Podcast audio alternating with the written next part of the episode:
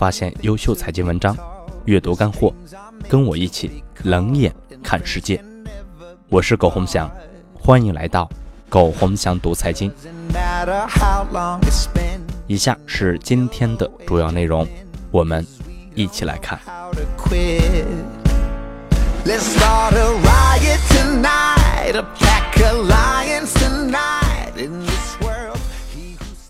二零一六年六月五日，跟上等人说话，直接、刻薄，不必要绕弯，因为大家都有承受能力，越直接效率越高。生意能做就做，做不了还能做个朋友。跟中等人说话，尽量委婉点，说的太透彻。他们接受不了，还会说你傻逼。跟下等人一定得客气，越客气越好，让他们得到满足感和尊重，让他们舒服、顺心，稍微给点好处，然后他们就会死心塌地的对你好。跟下的人如果不好，他们很容易就弄死你，因为他们往往生活状态让他们没底线。千万对底层人民要好，别跟他们较真。最近有个电竞玩家叫滴滴被砍，有个女孩子跟司机吵架被杀，有人骂服务员被泼开水，都是典型案例。何必跟他们较真？为难，给他们多点钱，态度客气点，什么事情都解决了。有很多很简单的道理，其实很多人都没弄明白。譬如谈独立人格。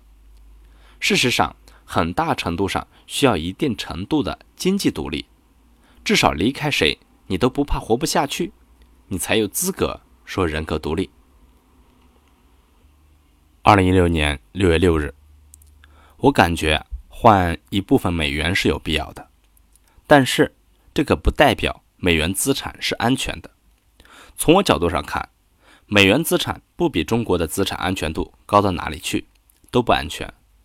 股市、债市、楼市都不安全，全球都不稳定，所以还是放美元现金吧。钱多的时代，只要稍微有一些机会的领域，就有一堆资金介入，所以弄得这个行业很快被泡沫化，最后的结果很容易沦为少数幸运儿的天下。二零一六年六月八日。有很多常识是必须知道的，例如，投资赚钱一定是反人性的，被太多人喜欢和追捧的标的一定不是好标的，因为大家都看懂了，那么风险就没有溢价的机会，最终往往是平均利润，甚至没有利润，往往争议很大，甚至被普遍不看好，才能有暴利的机会，因为没人看好。所以才能帮你屏蔽掉很多对手，让你获得高利润的机会，这个就是现实。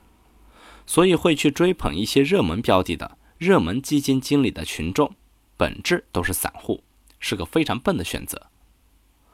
融资过程中，你说保本保收益能骗到钱算什么本事？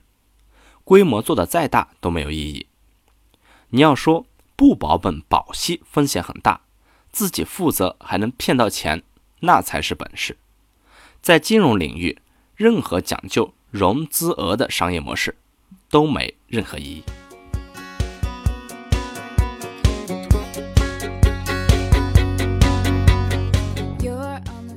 好了，朋友们，以上就是今天的全部内容，感谢您的收听，欢迎大家搜索“苟洪祥读财经”，我们下次再见。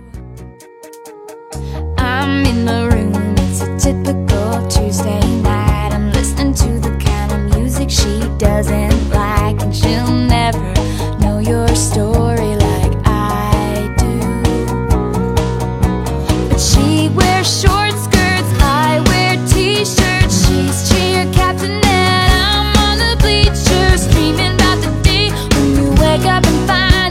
Looking for